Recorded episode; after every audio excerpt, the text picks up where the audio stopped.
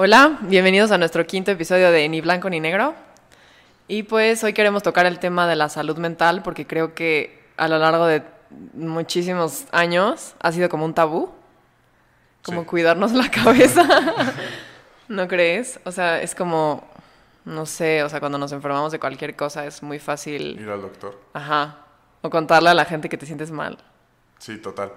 Ahorita que dices eso, la neta, está hay una frase que me gusta mucho que, que dice que así como vamos al doctor a checarnos el cuerpo tantas veces al año, deberíamos de ir con un psicólogo a checarnos la Sí, cabeza así. 100%. 100%. Y, y de cómo de cómo olvidamos la salud mental y cómo la descartamos a veces, güey. La neta, como tú decías, la salud mental se volvió un tabú enorme, lo cual se me hace una tremenda estupidez, güey.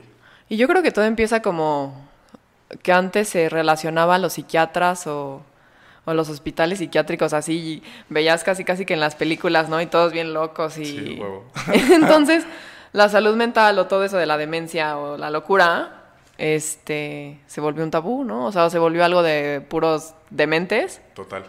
cuando yo creo que todos estamos locos en cierto sentido, ¿no? Sí. Creo que, bueno, cuando hablamos de salud mental, lo primero que se me viene a la cabeza, y pues a muchos es, es una terapia normal, ir al psicólogo y hablar pues, de tus cosas, y de cómo la terapia debería ser un sinónimo o un símbolo de bienestar, güey, no de estar loco. Este, yo, todo el mundo hemos escuchado el comentario de, güey, está bien loco y por eso va a terapia, o de que la terapia es para locos, lo cual creo que es de las cosas más pendejas que puedes decir en la vida, ¿sabes? Y yo creo que más en generaciones más este arriba de nosotros. Ayer estaba viendo un documental de Explained, que está en Netflix, está muy padre. Habla de literal la ansiedad y como muchísimo, una de cada cuatro personas tiene ansiedad. Y que la gente, por ejemplo, en Estados Unidos de entre 18 y 25 años van a terapia y ya lo ven más normal, pero si te vas a generaciones arriba es un tabú. Total, güey. O sea, no se habla de eso. No, y, y, y te digo, en, o sea, digamos, las generaciones de nuestros papás o nuestros abuelos o lo que quieras, e- era como súper esa idea de, de güey, o sea, es, es- no, no sé si decir como símbolo de debilidad o de que algo estaba mal contigo, güey, ¿sabes? Exacto. Era decir, yo estoy bien, de la cabeza estoy perfecto Sí. y ir a terapias para gente que tiene jodida la vida, cuando a veces puede ser al revés. Y yo creo que dijiste algo muy importante en que te sentías como vulnerable y como Sí. que la vulnerabilidad la veían como debilidad. Claro. Cuando a veces es padre ser vul- vulnerable con la gente porque, como tú dices, a veces sacando las cosas te sientes mejor. Sí. Pero cuando vas a llegar a una reunión, por ejemplo, y decir, ¿sabes qué? Que, tengo un ataque de ansiedad o "O ¿sabes que en la mañana me pasó esto y siento esto? Es muy difícil como que llegar a abrirte así a la gente porque creo que también falta mucha empatía y como mucha cultura de que, de que existen esos problemas, ¿sabes? Sí. Entonces hay gente que llegas y le dices eso y como... Hay muy poca educación, ¿no? Ajá. Hay muy poca educación sobre el bienestar mental o la educación sobre Ajá. la salud mental, güey. No, y luego, por ejemplo, llegas y estoy triste ya y, güey, X, vamos a empedarnos. Sí. No, no estés triste. Ah, sí, o sea, ya, con eso ya funcionó. Sí, eh, Se eh. invisibiliza esos problemas. Total. Como que se. Ajá, y se invisibiliza, se subestima la, la gravedad del- de, de la depresión o de la ansiedad, güey. Y porque también la gente lo ha generalizado un chingo de que, ay, güey, tengo ansiedad, así, por cualquier pendejadita. Pero cosas como la ansiedad clínica, ya recetada, tú me lo, tú me lo dijiste hace rato, son cosas bien cabronas. Y, que, y que resolverlas solas, pues es casi imposible, ¿no? Y por, para eso están esas, esas Sí. cosas, los doctores de la cabeza, por así decirlo, güey. Que sí, te digo, yo Sí. creo que son súper necesarios. Los loqueros. Sí. La terapia, mira, la neta, yo soy de esas personas que disfruto mucho ir a terapia porque es una hora o el tiempo que sea de, de hablar y de que te escuchen.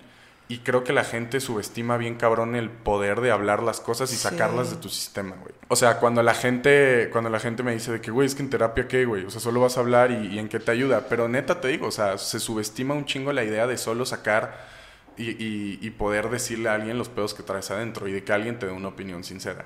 Creo que esa es como la magia, güey, de... Ajá. Sí.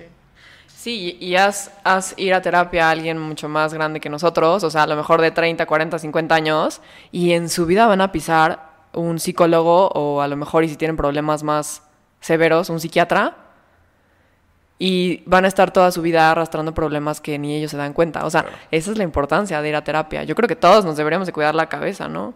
O bueno, hasta lo que me contaste hace ratito, ¿De qué? de la escuela primaria, que ahorita están... Ah, sí. A- ahorita con las... ¿Lo digo? Ahorita con las, con las clases en la tele y así, que pues por la pandemia, que los niños viendo sus clases en Televisa, güey, me sorprendió un chingo ver, un amigo me mandó una foto en la que decía educación socioemocional. Y dije, wow, güey, porque justo me la mandó porque justo estábamos platicando de que, güey, en las escuelas privadas o públicas, en muy pocas se les enseña a los niños de cómo lidiar con sus emociones. Se, nos, enseña de ética y valores, pero no de, educación emocional, güey. Y verlo en la tele, no, no me he podido meter a ver una clase, pero se lo enseñan a niños de primaria y a toda madre, ¿no crees? Y yo creo que eso está increíble. O sea, de hecho, pensaba como en una innovación del sistema educativo y decía, eso, eso lo tienen que meter, o sea, salud emocional, inteligencia emocional. Sí. O sea, se nos enseñaron que, o sea, yo me acuerdo que te decían de que esto está mal, ¿no? Tus emociones de que de enojo y de ira y de todo está mal. Y la felicidad está bien. Entonces, hacían que tus emociones fueran o blancas o negras y eso no existe. o sea, las emociones son. Son y no, o sea, ajá. Son. Si son malas o buenas depende de ti y en el contexto en el que las vives o en el que las experimentas, ¿no crees? Sí, y aparte también te, te enseñan, ¿no? O sea, de que muchas veces hemos visto como todas esas emociones o todos esos obstáculos que nos ponen en nuestra vida como algo malo, como algo de que, ay, debería de sentirme avergonzada de sentir estas cosas o de sentir estas emociones. No siempre, pues. Ajá, o cuando también pueden ser un reto, ¿sabes? Un reto para ti para, para encontrar tu estabilidad. O sea, es un camino, ¿sabes? El camino nunca va a ser lineal, entonces todo es válido y todo se debe aceptar como es, pues, o sea, en cuanto a las emociones. Sí, por eso de lo que dices de, de cómo algunas emociones son catalogadas malas siempre, o sea, sí, sentirse triste 24-7 está de la chingada, pero a veces la tristeza es necesaria y es parte de nosotros, ¿no? O sea, yo, suena súper raro, pero a veces la, tristeza puede ser un sentimiento bonito, dado el contexto y como dadas las, las situaciones en las que son, y es algo que todos tenemos que experimentar. Y alguna vez lo, lo, platicamos tú y yo de cómo toda esta idea muy resumida del positivismo tóxico es del pensar de siempre hay que estar bien y no hay cosas malas y así, y creo que es una idea súper estúpida, ¿no? Completamente. Hay, hay, que aceptar la mierda de nuestras vidas también. Pues sí, güey, o sea, ¿sabes? Entonces sí creo que sí, está muy chingón que, que, a niños chiquitos les empiecen a enseñar el manejo de sus emociones y no valores civiles y éticos y esas estupideces, güey. la neta sí. Yo nunca aprendí nada en la escuela útil en cuanto a mis emociones o en cuanto a lo que inteligencia emocional, o sea, cero, yo tampoco. Y yo creo que sí está muy padre que hagan eso. Que hacer conciencia de que eso es, es es. Es, es, es, ajá, y es normal. Y, es normal y, a todos nos pasa. Total. Pero me sorprendió que también, por ejemplo, en Europa siguen teniendo mucho también ese estigma hacia, hacia todo eso. O sea... ¿En qué sentido? En que la gente sigue escondiendo sus depresiones o sus ansiedades por también la falta de empatía, que a lo mejor culturalmente allá se haya aceptado un poco más. No quiere decir que, que sean al 100%, que estén al 100% bien con eso. Y me llamó mucho la atención un lema que de una campaña de concientización para la salud mental en España que decía, soy como tú, aunque no lo sepas. Y es que eso sí es cierto. A veces creemos que nuestros problemas o que, no sé, nuestras ansiedades son únicos. Son únicos, ajá, que solo nosotros lo tenemos. Y claro que no, o sea, hay gente que lo, que también lo siente, que también lo vive, y es padre como identificarte con eso y decir, todos estamos en el mismo barco en ese sentido, ¿sabes? Ahorita que dices eso y, que decíamos de cómo es un tabú, güey, creo que te la gente en general se sorprendería cuánta gente va a terapia o cuánta gente necesita este, pues, ayuda psicológica o mental y no lo dice por pena, güey.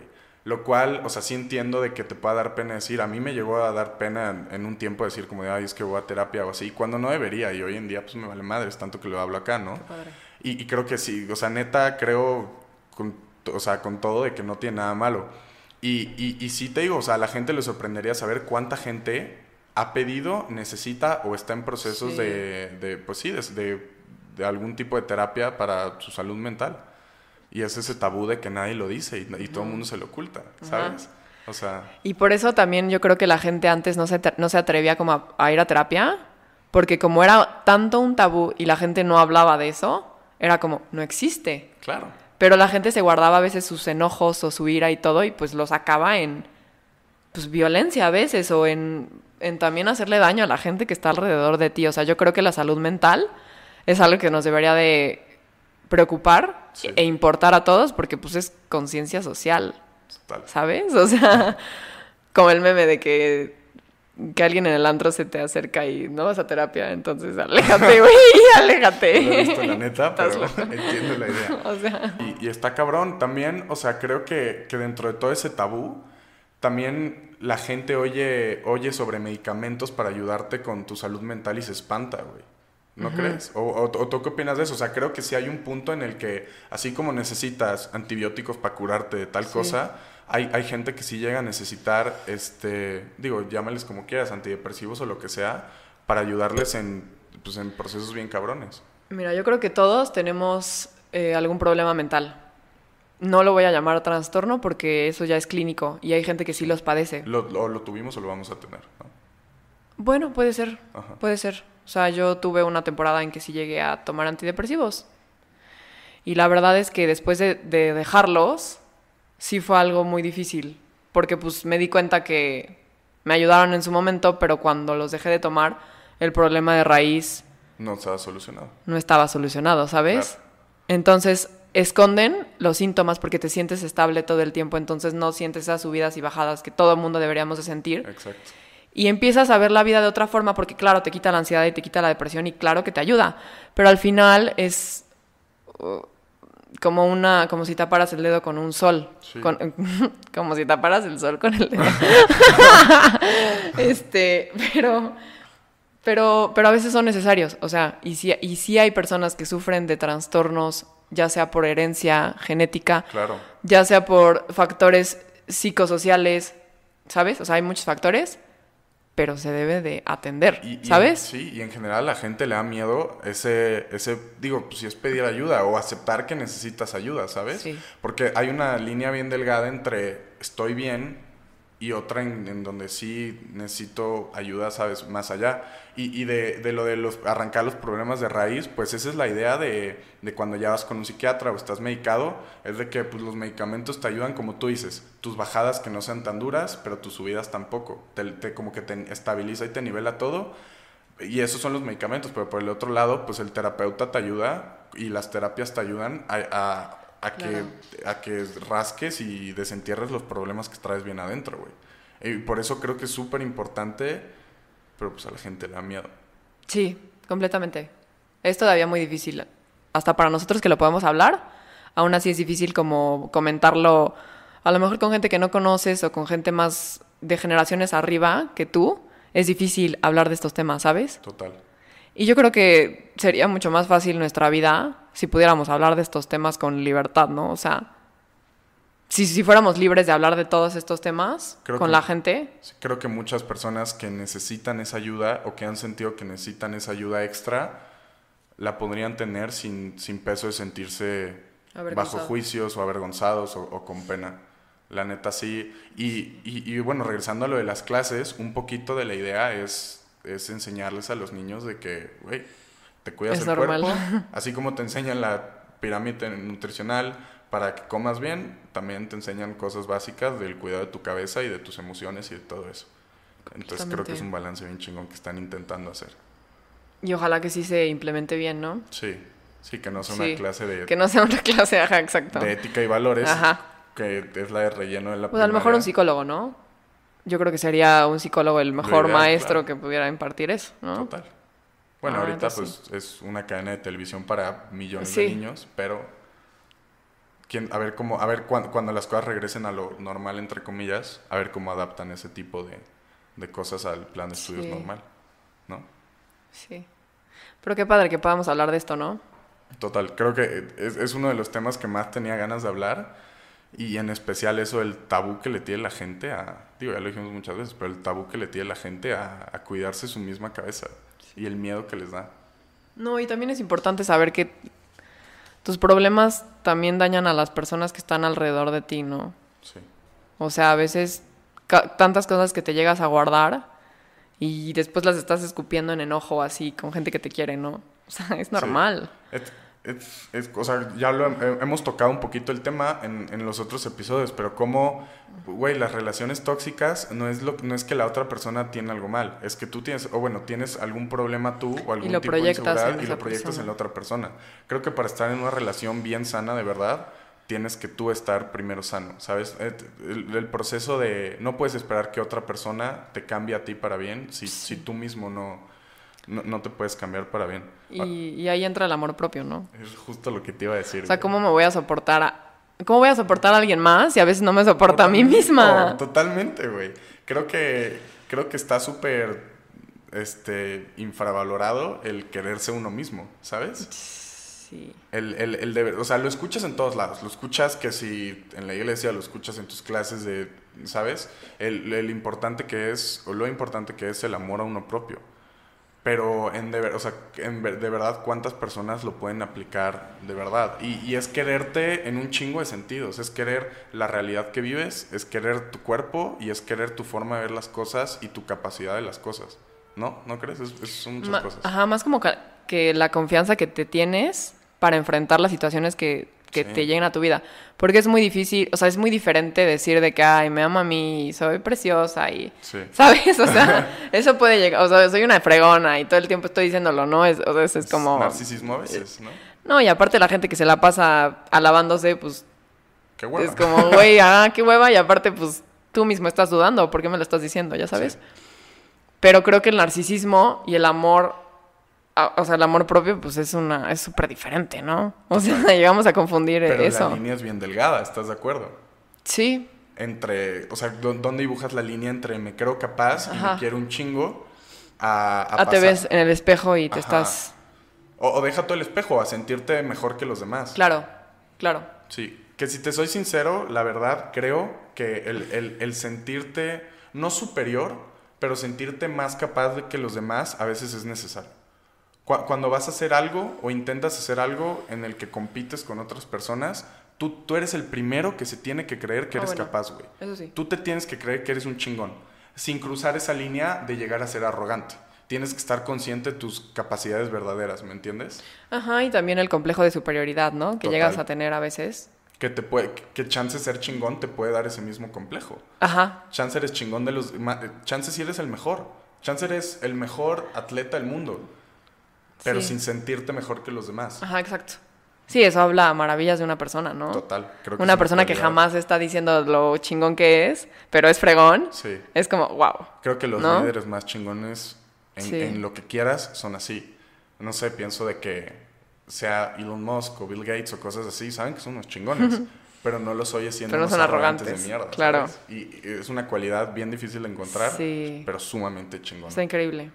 Muy cabrón. Yo creo que sí de- debes de ser tu fan número uno, Sí, total. apoyarte, o sea, a ti mismo, o sea, quererte sí, pero esa línea, ¿no? De me quiero, pero también la, o sea, me, respeto a las demás personas, ¿no? Y Sí. las demás personas también tienen otras capacidades y pues, todos somos únicos, ¿no? Al final. Pues, o sea, va un poquito de la mano con el nunca, nunca dejar como esa empatía, ¿no? Ajá. a, a también otras cosas y porque al final es muy fácil caer en tu, en- o sea, cuando, cuando dices, güey, soy un chingón, es muy fácil olvidarte de, de tus puntos débiles o de tus defectos. Y si no los tienes, eh, ¿sabes? No, y que llegaste al lugar en donde estás porque pasaste por cosas difíciles y por cosas oscuras y Sí. por cosas que todos tenemos, ¿no? Sí.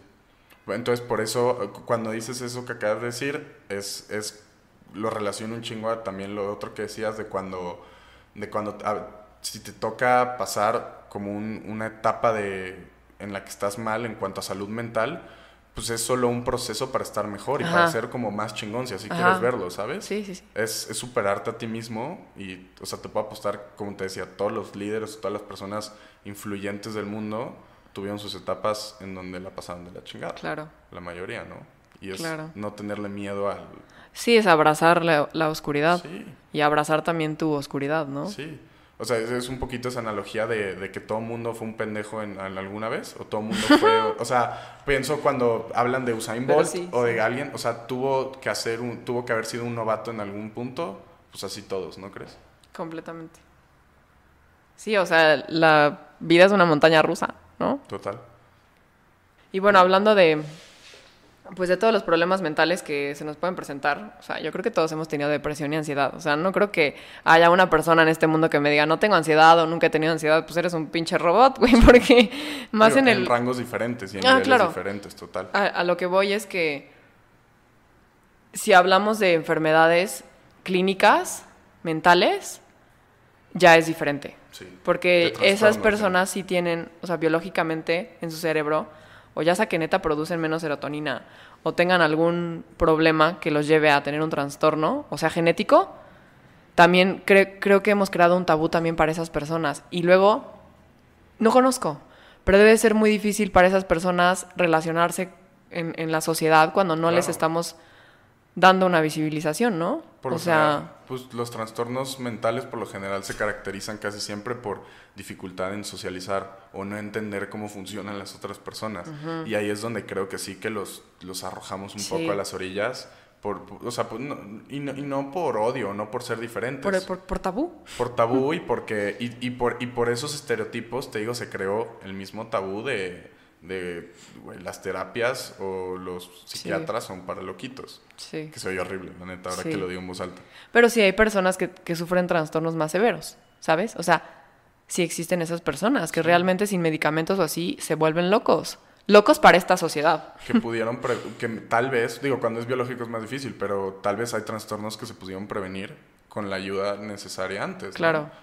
y, y con es lo que te digo cuántas personas no les gustaría tener esa ayuda este psicológica esa ayuda emocional y por miedo o por cualquier otra cosa Sí. se les dice que no Sí, o cuántas personas con trastorno de bipolaridad o trastorno de personalidad pudieron haber tenido una buena vida, pero pudieron haber sufrido un ataque tan cañón de su trastorno que se quitaron la vida. no lo había pensado así Entonces, eso es, eso es lo más cañón, ¿no? Como yo creo que lo más importante aquí es hacer conciencia de que esas, esas cosas existen, esos trastornos existen. Y los problemas que tenemos, a lo mejor gente que no tenemos un trastorno tan grave o tan clínico, también existe. O sea, también existen Sí. problemas mentales que debemos de pues, hacernos cargo de ellos, ¿no? y aunque no sea algo que requiera ayuda tan clínica todo problema tiene su validez y su peso y, y, y- y cositas chiquitas te pueden desencadenar una serie de cosas no Sí. Entonces sí, o sea, hay muchas campañas de, de todo tipo de salud del cuerpo y hay bien poquitas de cuidarse la La cabeza. cabeza. Sí, Hay que cuidarse la cabeza. totalmente. Exacto. Y bueno, yo creo que como reflexión eso está. Hay que cuidarnos la cabeza, ¿no? Sí. Y este, pues bueno, gracias por escucharnos y los esperamos en nuestro episodio número 6. Acuérdense que estamos en todos lados, estamos en YouTube, Instagram, ahora también en Apple Podcasts. So, entonces, escúchenos donde sea y compártanos. Muchas gracias. Gracias.